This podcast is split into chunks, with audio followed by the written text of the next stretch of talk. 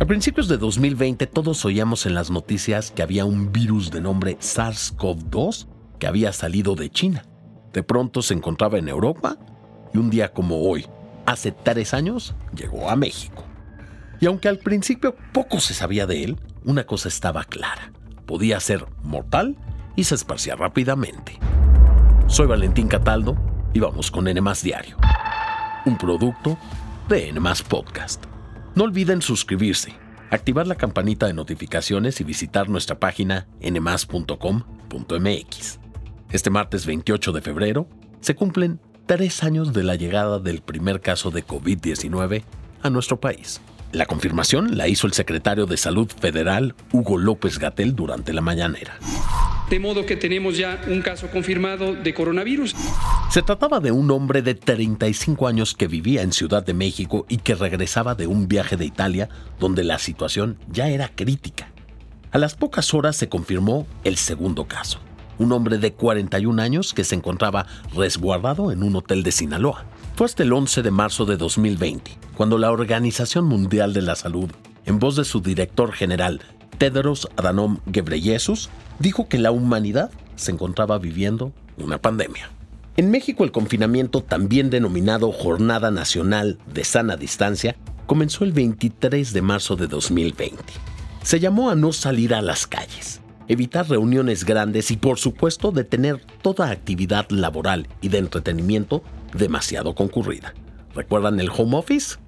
Estas medidas poco a poco se fueron relajando gracias a la llegada de las primeras vacunas al país en diciembre de 2020. Hoy sabemos que los famosos tapetes sanitizantes no nos salvaron la vida y que el virus no se mantiene vivo en las superficies. Así que tampoco es de mucha utilidad limpiar nuestras mesas o manijas de las puertas con alcohol y cloro cada cuatro minutos que las únicas medidas realmente efectivas para evitar su contagio y mortalidad son el uso correcto del cubrebocas, la sana distancia, cubrirse con la parte interna del codo al toser y desde luego vacunarse. En lo que va de la pandemia, porque en estricto sentido seguimos en ella, en nuestro país, la Secretaría de Salud ha confirmado 332.850 defunciones y 7.430.815 casos de COVID-19.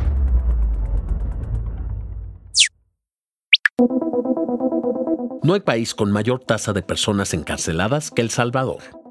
Hasta diciembre del año pasado había 97.525 personas privadas de la libertad, es decir, dos de cada 100 salvadoreños adultos están en prisión. Esto tiene todo que ver con el régimen de excepción impuesto por el presidente Nayib Bukele hace 11 meses, en el que cualquier persona puede ser detenida sin una orden judicial, sin ser informada por qué y sin derecho a un abogado. Seguramente en últimas fechas has visto las imágenes de la cárcel que Bukele inauguró recientemente. Filas y filas de hombres esposados de las manos y los pies con la cabeza agachada y rapada, todos en calzoncillos de color blanco, la mayoría tatuados con el símbolo de la pandilla a la que pertenecen, y en otras imágenes, estos mismos hombres sentados en el piso de esta nueva cárcel pegados unos a otros. Bukele llamó a esta prisión Centro de Confinamiento del Terrorismo, y este fin de semana llegaron los primeros 2.000 presos a sus celdas. Esta prisión con una capacidad para 40.000 personas es ya el penal más grande de este continente. La organización Human Rights Watch ha denunciado violaciones masivas al debido proceso, hacinamiento extremo de las personas presas y la muerte de personas detenidas. El Centro de Confinamiento del Terrorismo se suma a estos focos rojos de violaciones a los derechos humanos. En cada celda de 100 metros cuadrados, escuchen bien esto, se pretende meter hasta 100 presos, quienes tendrán que compartir solo dos lavabos y dos excusados. Dormirán sobre láminas de hierro sin algún tipo de colchoneta. Esta prisión no tiene espacios para el esparcimiento, solo las celdas y las salas de audiencia. Para el gobierno de Nayib Bukele, esto significa innovar en materia penitenciaria. Y tal parece que gran parte de la población aprueba la gestión del presidente ya que 9 de cada 10 salvadoreños están de acuerdo con su manera de gobernar. Recordemos que Bukele buscará reelegirse en 2024, Mientras tanto, los ojos del mundo están sobre El Salvador por una estrategia despiadada contra el crimen que tiene satisfecha a una población cansada de años de violencia.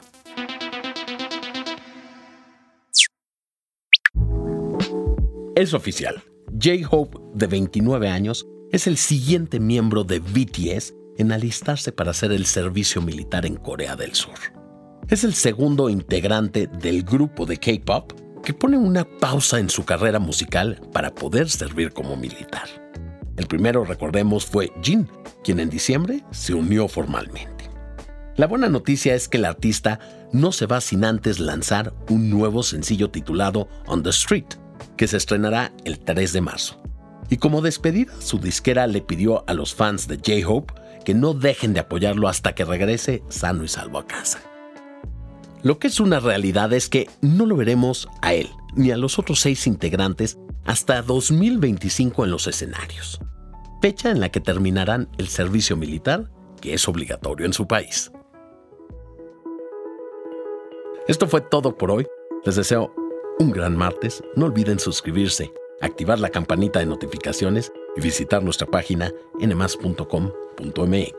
Nos escuchamos en el próximo episodio de NMAS Diario, un producto de NMAS Podcast.